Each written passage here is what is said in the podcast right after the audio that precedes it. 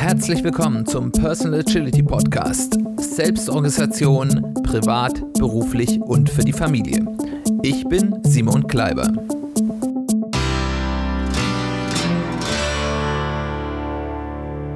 Herzlich willkommen zu einer weiteren Folge des Personal Agility Podcasts. Schön, dass du eingeschaltet hast. Schön, dass du wieder dabei bist. Heute möchte ich mich mit dir unterhalten über ein, ja, ein Thema, über eine, eine Eigenschaft, ähm, über die ich in letzter Zeit einiges gelesen habe und die ich ein sehr spannendes Konzept finde und äh, die es, glaube ich, wert ist auch, dass man für sich selbst mal darüber reflektiert. Und einen Einstiegspunkt dazu, den möchte ich dir heute gerne bieten. Und diese Eigenschaft heißt auf Englisch High Agency. Auf Deutsch würde man es wohl am besten übersetzen mit einer hohen Selbstwirksamkeit. Was ist das? Wenn dir jemand sagt, weil du irgendwas vorhast, das geht nicht, das kannst du nicht, das ist unmöglich oder das ist außerhalb deiner Liga, da gehört auch dazu, dass jemand dir sagt, stay in your lane, Schuster, bleib bei deinen Leisten. Was ist das dann für dich? Ist das dann das Ende der Diskussion, wo du sagst, okay, vielleicht jetzt auch nicht irgendjemand hergelaufen ist, sondern jemand, auf dessen Meinung ich vielleicht auch einen gewissen Wert lege. Ähm, häufig sind das ja Eltern, Freunde, ähm, Geschwister, der Partner. Ähm, ist das dann für dich das Ende der Diskussion?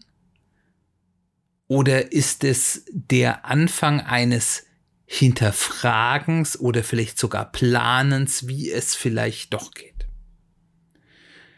Wenn du dich mit dieser Aussage erstmal abspeisen lässt, wenn du dir erstmal vertraust, dann hast du wahrscheinlich keine so hohe Selbstwirksamkeit. Wenn du sagst, okay, und ich muss ja auch diese Aussage nicht gering schätzen dabei. Ich kann ja durchaus sagen, okay, das ist deine Sicht auf die Dinge und die ist mir auch wertvoll, aber ich hinterfrage das selbst und schaue, ob es vielleicht doch geht, dann habe ich wahrscheinlich eher eine hohe, höhere Selbstwirksamkeit. Und eine hohe Selbstwirksamkeit ist auf der einen Seite eine Eigenschaft, die man hat, auf der anderen Seite ist es aber auch in einem gewissen Maße, und das ist das werden wir nachher sehen, eine gute Nachricht, auch eine Einstellungsfrage. Hat ganz viel damit zu tun, wie wurden wir auf, wie sind wir aufgewachsen, was sind die Glaubenssätze, die wir mitbekommen haben, was wurde uns von unseren Eltern vorgelebt. Das ist auch ein Grund, warum zum Beispiel ähm, Menschen, die erfolgreiche Eltern haben, häufig, nicht immer, selbst sehr erfolgreich sind, weil ihnen eine bestimmte Art von Selbstwirksamkeit und was Selbstwirksamkeit mit Erfolg zu tun hat, werden wir nachher noch sehen, ähm, einfach auch mitbekommen haben und sich das nicht erst selbst erarbeiten müssen. Und äh, diese Eigenschaft der, der hohen Selbstwirksamkeit erklärt, warum manche Menschen, und diese Geschichten hören wir immer wieder, trotz teilweise extremer Widrigkeiten Großes schaffen und andere bereits an den kleinsten Hürden scheitern.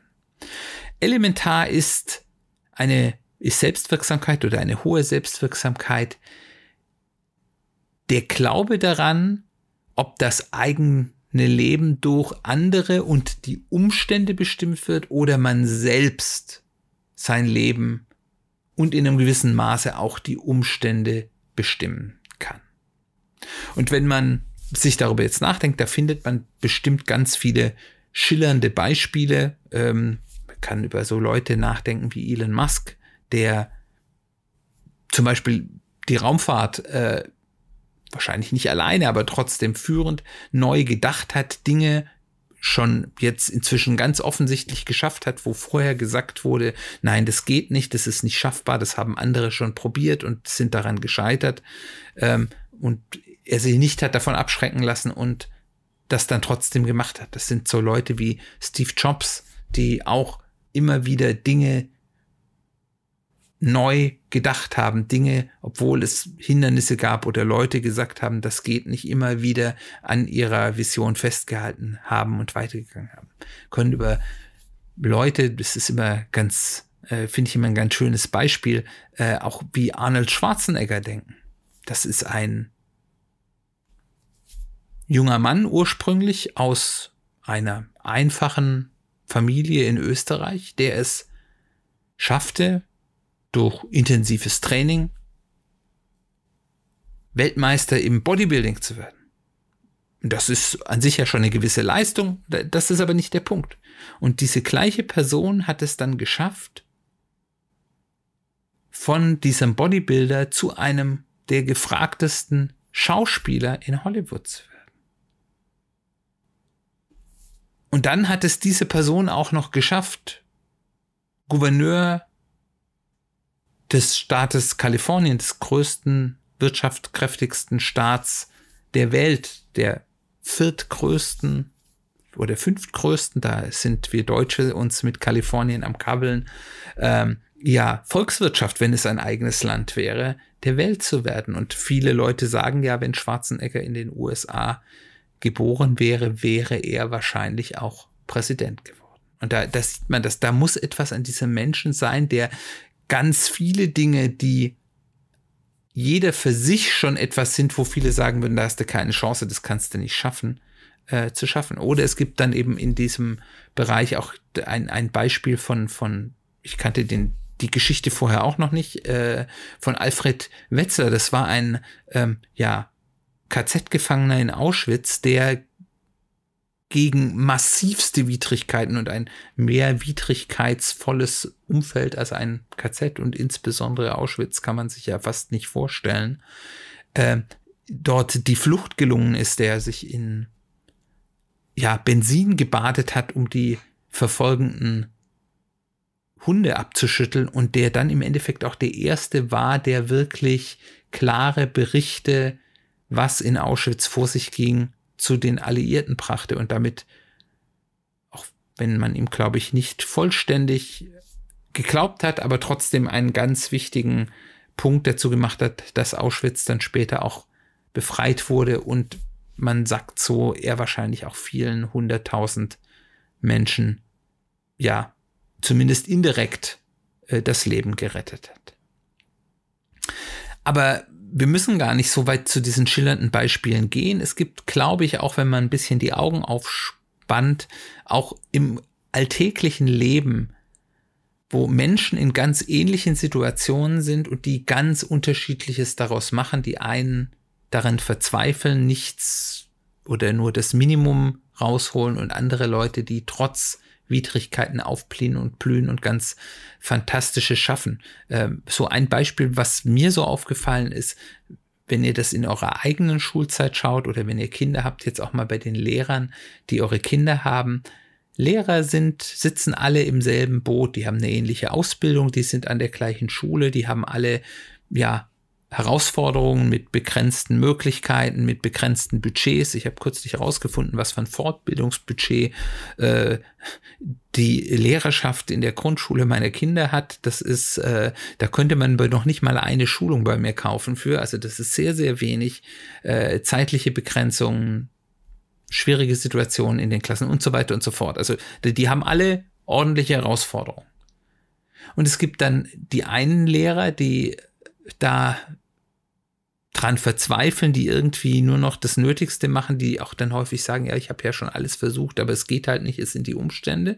Und andere Lehrerinnen und Lehrer, die ganz Fantastisches schaffen, die, die ihre Schüler mitreißen, die äh, mit den Mitteln, die sie haben, ganz fantastische Projekte aufstellen, die sich eben nicht sagen, ja, es sind die Umstände, sondern sagen, ich mache das, was ich kann. Und ich glaube, in ganz vielen anderen Lebensbereichen können wir solche Beispiele auch finden. Warum ist denn diese hohe Selbstwirksamkeit, diese High Agency so wichtig, dass man sich darüber Gedanken machen sollte?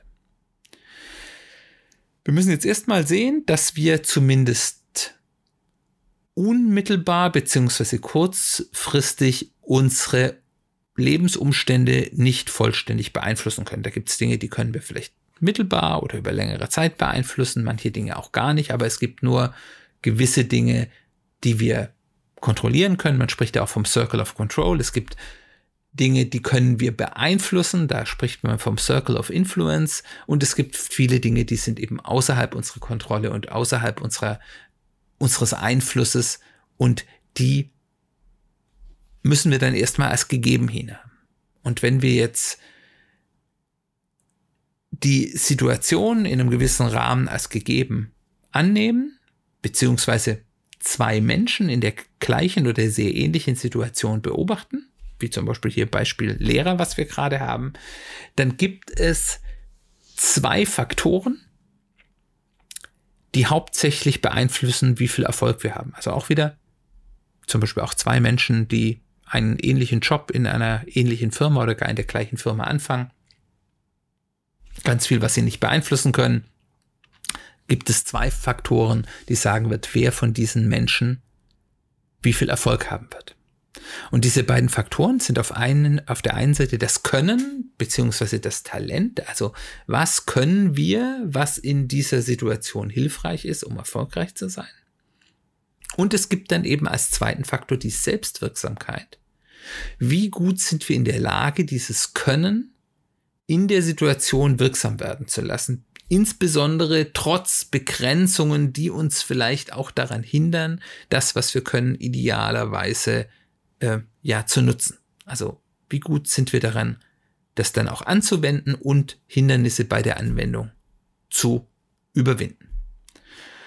Und das können wir uns jetzt ja so ein bisschen wie so vier Quadranten vorstellen und dann können wir uns anschauen, also Menschen, die wenig können und wenig Selbstwirksamkeit haben, die erreichen in der Regel sehr wenig. Das sind kleine Rädchen im Getriebe, äh, die aber einfach nicht viel reißen, die können es weder und noch sind sie in der Lage, es dann auch wirklich umzusetzen. Dann haben wir Menschen mit einem hohen Können, aber einer niedrigen bis vielleicht sogar mittleren Selbstwirksamkeit. Die erreichen Erfolg im Rahmen des Erwarteten. Das sind die konventionellen guten Mitarbeiter,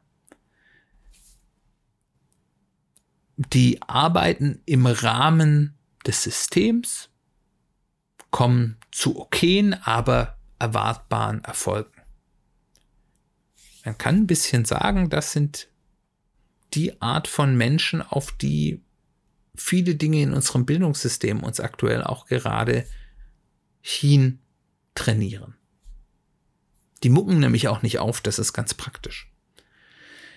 In dieser Gruppe haben wir dann auch, und das ist auch eine Gruppe, die, der man, äh, auch wenn die sich alle selbst nicht so nennen würde, ganz häufig begegnet, nämlich die frustrierten Genies. Das sind sehr, sehr fähige Menschen, ähm, die aber vollkommen frustrieren, dass sie ihr Können nicht einsetzen können, dass sie andauernd gehindert werden, dass äh, die Gegebenheiten sie ausbremsen, dass sie nicht das erreichen können, was sie eigentlich auch wissen, was sie eigentlich könnten und was sie eigentlich erreichen sollten von ihrem Können heraus.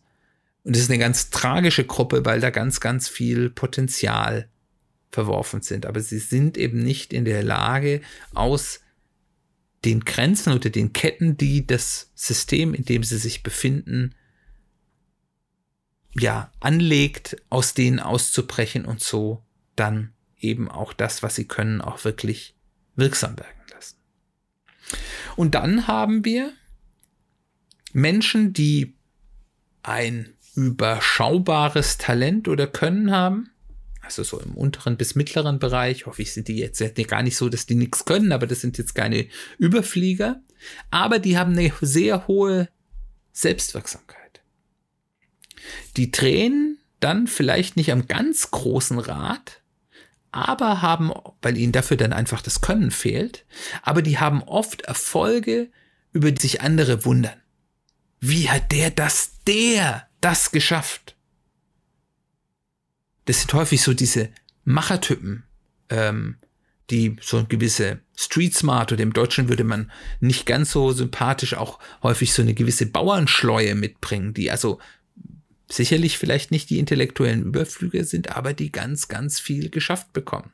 Äh, und ganz viele gute Unternehmer äh, fallen darunter. Das sind vielleicht gar nicht die Genies, aber das sind Leute, die einfach machen und die sich nicht unterkriegen lassen von, von äh, ja, Rückschlägen, von Hürden und die einfach das wenige, was sie können, dann ideal wirksam werden lassen.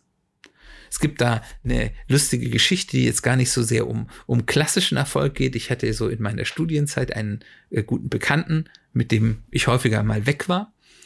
Und wenn wir dann irgendwie so in, in Bars oder in Clubs unterwegs waren, klar, man war jung und da waren viele hübsche Frauen, mit denen man gerne mal was angefangen hätte. Man war in der Zeit ja dann Single und, und äh, wie das Leben halt so ist.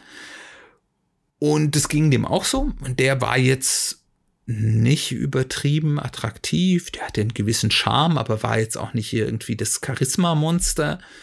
Ähm, aber der ist sehr, sehr häufig mit einer neuen Bekanntschaft abends nach Hause gegangen.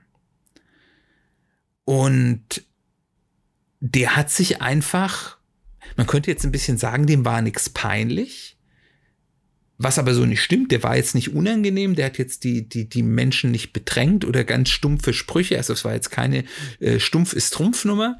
Ähm, aber also der, der, der hat eben diese Hemmnis nicht gehabt, okay, wenn ich da jetzt die Leute anspreche, die ich jetzt interessant finde, dann äh, könnte das ja unangenehm sein, dass die mich ablehnen oder sonst irgendwas passieren, sondern er hat die einfach angesprochen, wie gesagt, mit einem gewissen Charme. Das war nicht unangenehm, man musste sich auch nicht schämen, mit dem unterwegs zu sein.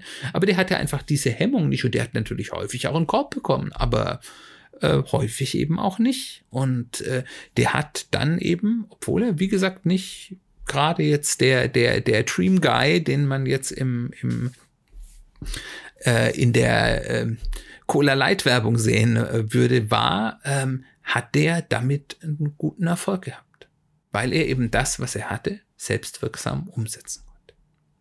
Und dann gibt es natürlich im oberen Quadra, oberen rechten Quadranten gibt es die Menschen mit hohem Können und einer hohen Selbstwirksamkeit. Und wenn du das Glück hast, zu diesen Menschen gehören, und da gehört nicht nur Glück dazu, sondern das kann man auch versuchen, dorthin zu gelangen, das sind die Menschen, die die Welt oder zumindest ihre Welt nachhaltig verändern. Ich muss ja nicht gleich äh, die nächste Revolution in der Raumfahrt machen, aber das sind die Menschen, die wirklich was reißen.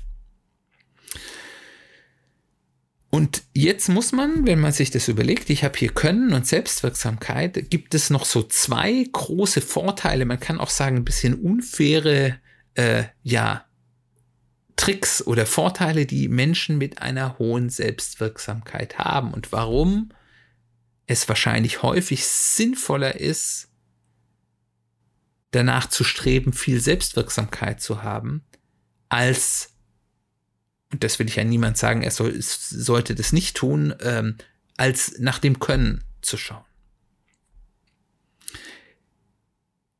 Die Selbstwirksamkeit macht es deutlich leichter und wahrscheinlicher, dass sich mit der Zeit auch das Können verbessert, weil ich durch die Selbstwirksamkeit auch Mittel an die Hand bekomme, die mir das Lernen leichter machen.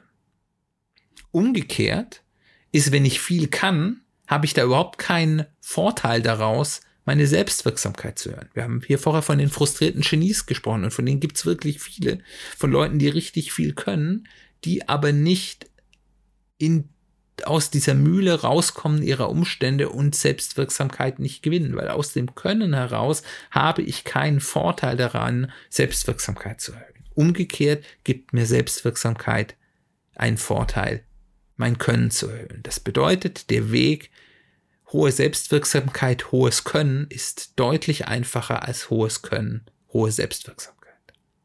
Und der zweite unfaire Vorteil ist, Menschen mit hoher Selbstwirksamkeit haben erheblich bessere Chance, die Umstände für sich zu verbessern. Wenn wir gesagt haben, unmittelbar und kurzfristig haben wir häufig wenig Einfluss auf die Umstände, sieht es mittel- bis langfristig dann doch anders aus.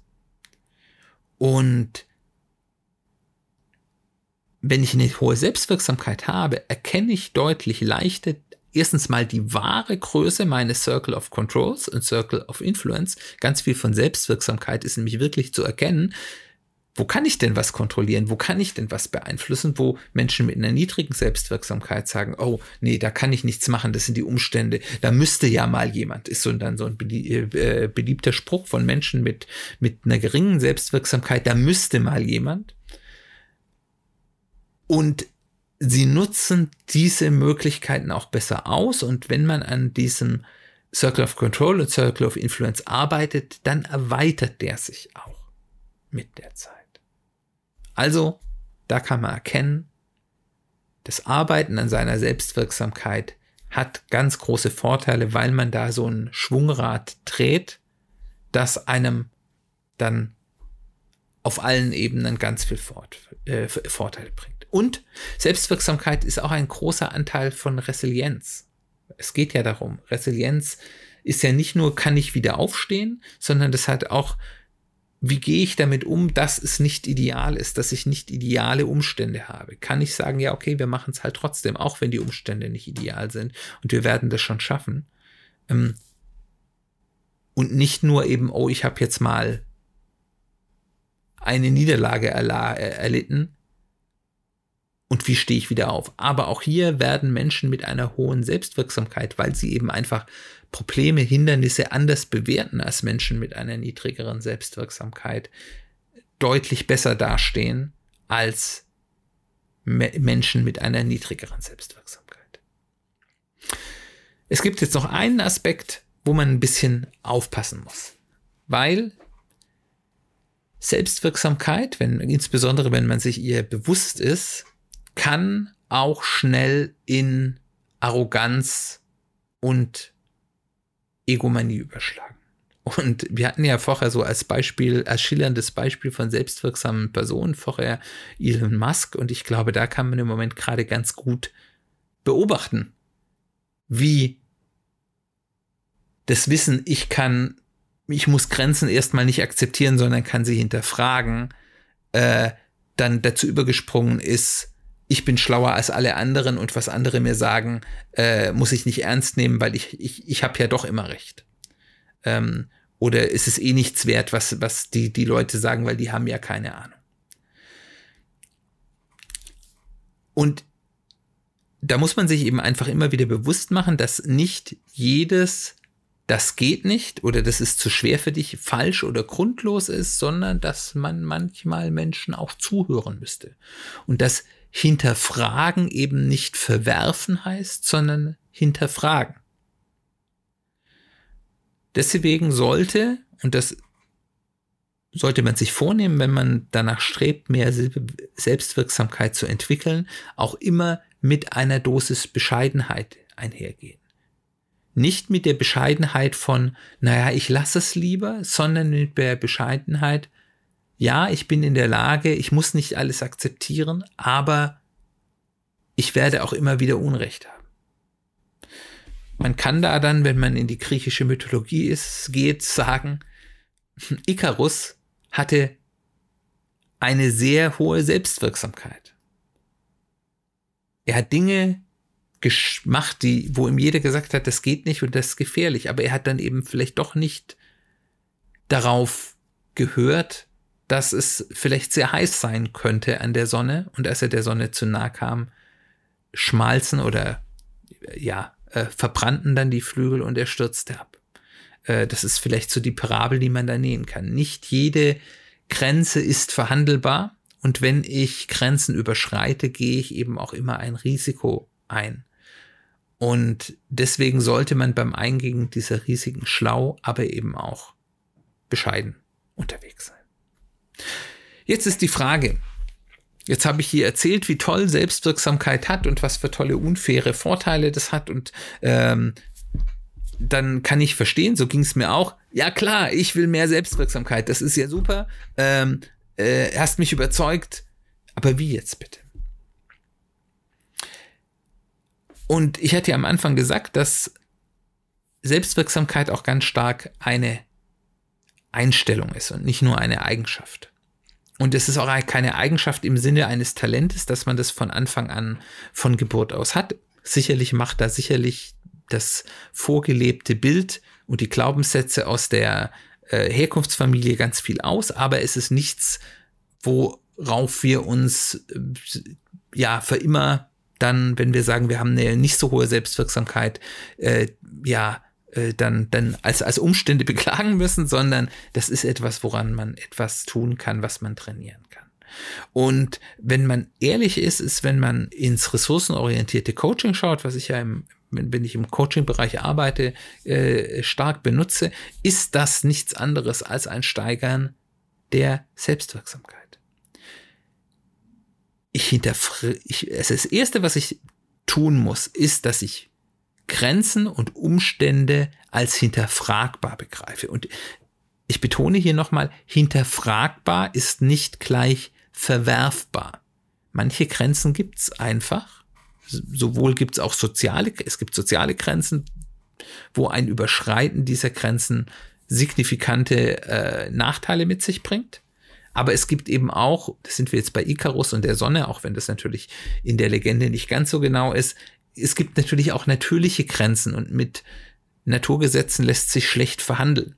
Aber ich kann das immer erstmal hinterfragen und es ist die, die Erfahrung zeigt, es ist immer noch Puffer irgendwo da, den andere Leute nicht sehen. Das ist ein Grund, warum viele gute, ja, Unternehmensführungspersonen oder Manager wenn ihnen gesagt wird, das geht nicht, ist es nicht möglich, da erstmal nochmal ganz hart dagegen treten und es ganz stark äh, hinterfragen, weil die Erfahrung zeigt, da geht immer noch etwas.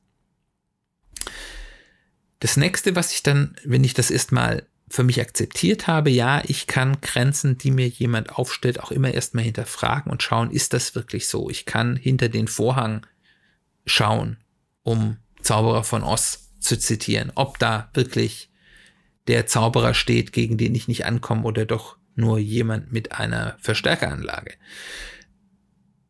Und wenn ich das mache und überlege, was sonst geht, ist der nächste Schritt, den ich relativ einfach machen kann, um meine Selbstwirksamkeit zu erhöhen, ist, wenn ich mir Optionen überlege, was ich tun kann, breiter zu denken und manchmal auch verrückt zu denken. Dinge nicht vorschnell zu verwerfen, also so ein bisschen die Schere im Kopf ausschalten. Weil wenn man mit manchen Leuten Möglichkeiten diskutiert, ist ganz häufig, ja, das geht deswegen nicht, das geht deswegen nicht, das geht deswegen nicht. Schaltet es erstmal ab. Sammelt erstmal Ideen und die dürfen dann gerne auch mal total verrückt sein. Und dann in der zweiten Runde kann man dann nochmal ehrlich hingehen und sagen, was geht denn, was geht denn nicht? Äh, was geht wirklich, wirklich nicht? Oder wo ist kann ich mir nicht vorstellen, aber wir könnten es uns ja nochmal genauer anschauen. Und das sind häufig die Dinge, wo man erstmal denkt, nee, eigentlich geht es nicht, aber wir schauen es uns nochmal genauer an, wo dann wirklich eben die Möglichkeiten und die, der Selbstwirksamkeit ganz stark erhöht werden. Und das führt dazu im Endeffekt, dass man sich die eigenen Optionalitäten erhöht, dass man eben sagt, ich habe nicht nur die eine Möglichkeit, äh, sondern ich habe mehrere Möglichkeiten. Und dazu gehört eben auch, Risiken ehrlich zu hinterfragen. Auf der einen Seite, wir haben gerade gesagt, man sollte auch nicht in die Selbstüberschätzung gehen, auch wirklich zu sagen, wo ist denn ein Überschreiten von, ja, vermeintlichen Grenzen sehr risikoreich und sollte man aufpassen und wo, und das ist viel häufiger der Fall, stoppt uns eigentlich die Angst davor, dass etwas schiefgehen könnte, davor, Dinge zu tun, die eigentlich sehr sinnvoll wären. Und damit beschränken wir unsere Selbstwirksamkeit. Also da, da gibt es dieses, ich nenne das dann, um wieder ein bisschen bei der, ja, bei der Beziehungsfindung zu kommen, wie vorher bei der Geschichte von meinem Bekannten. Es gibt das große Liebe-Dilemma. Das äh, kennt ihr vielleicht, da ist man ganz furchtbar verliebt in den Menschen, der ganz offensichtlich die einzige große Liebe des Lebens ist das führt aber dazu, dass ich so gelähmt bin und mich nicht traue, diesen Menschen zu fragen oder das dem Menschen mitzuteilen, dass er die große Liebe für einen ist. Weil man zu viel Angst hat, dass diese Liebe nicht erwidert wird. Das heißt, das Risiko, diese schlechte Nachricht zu bekommen, nein, du bist aber nicht meine große Liebe, ist so groß, dass man sich die Chance für die große Liebe, die man so will, verbaut. Und das gibt es natürlich weniger dramatisch, ganz, ganz häufig, wo man sich einfach sozusagen, wo man, man kann böse sagen, Selbstmord vor der, äh, aus Angst vor dem eigenen Tod ist das so ein bisschen, also wo ich mich in, in, mir sozusagen den Erfolg selbst verbaue, weil ich Angst davor habe, dass mir ein Misserfolg offenbar wird und ihn damit quasi selbst herbeiführe. Und das ist so ein Punkt, wo man durch ein ehrliches Hinterfragen dieses, was ist hier eigentlich wirklich mein Risiko, was ist denn hier mein Worst Case und was mache ich dann, wenn dieser Worst Case eintritt und was passiert dann wirklich, man eben sich einen ganz, ganz großen Strauß an weiteren Optionen öffnen kann. Dann gibt's, das habe ich kürzlich erst gelernt, äh, eine ganz schöne Methode, die wurde von Airbnb entwickelt ähm, und die kann man dann adaptieren für die eigenen Geschichten, um eben wirklich weiter zu denken, als man das eigentlich gemacht hat. Und die Methode, die nennen die die 11 Stars Methode. Das heißt, wenn ich irgendetwas tue, dann fragt man sich, es gibt ja typischerweise diese 1 bis 5 Sterne Bewertungen, die man irgendwo bekommt, wenn man irgendwo bewertet wird, als Unternehmen äh, meistens. Aber das kann man ja auf jede anderes Thema äh, übertragen. Und was die machen ist, die fragen sich ja, was müsste denn für eine Leistung erbracht werden, dass wir einen Stern bekommen? Wie würde das aussehen für zwei, drei, vier und fünf Sterne? Und wenn man die fünf Sterne macht, dann macht man das, wo man eigentlich sozusagen im Kopf hat, das ist eine gute Leistung, die wir erbringen können und das ist okay. Aber dann höre, höre ich nicht auf. Dann frage ich, was wäre denn eine Sechs-Sterne-Bewertung? Was wäre denn eine Sieben-Sterne-Bewertung? Was wäre eine Acht-Sterne-Bewertung? Und so weiter, bis ich eine Elf-Sterne-Bewertung habe. Und die Elf-Sterne-Bewertung, die ist natürlich total abstrus. Da wird man, wenn man ein Airbnb in Rom bucht, persönlich vom Papst begrüßt oder sowas, was natürlich vollkommen abstrus ist. Und das soll eben auch, das soll eben auch dieses ins Verrückte hinein Denken fördern. Und die ist natürlich nicht umsetzbar. Aber vielleicht ist die sechs, sieben und acht Sterne Option, die man vorher vielleicht auch eher als unmöglich gesehen hat, etwas, was man komplett oder zumindest in Teilen ermöglichen kann. Und damit trainiert man, und das kann man eben auch mit anderen Übungen trainieren, dieses Out-of-the-Box-Thinking. Und Out-of-the-Box-Thinking ist häufig, dass man von sich selbst angenommenen Grenzen hinterfragt. Es gibt da ein schönes Beispiel dieses des neun Punkte Problems. Da hat man so eine Matrix mit neun Punkten, drei mal drei, und man soll die mit vier geraden Strichen alle äh, ja verbinden. Und wenn man das nur in dieser Matrix sieht, dann geht das natürlich nicht.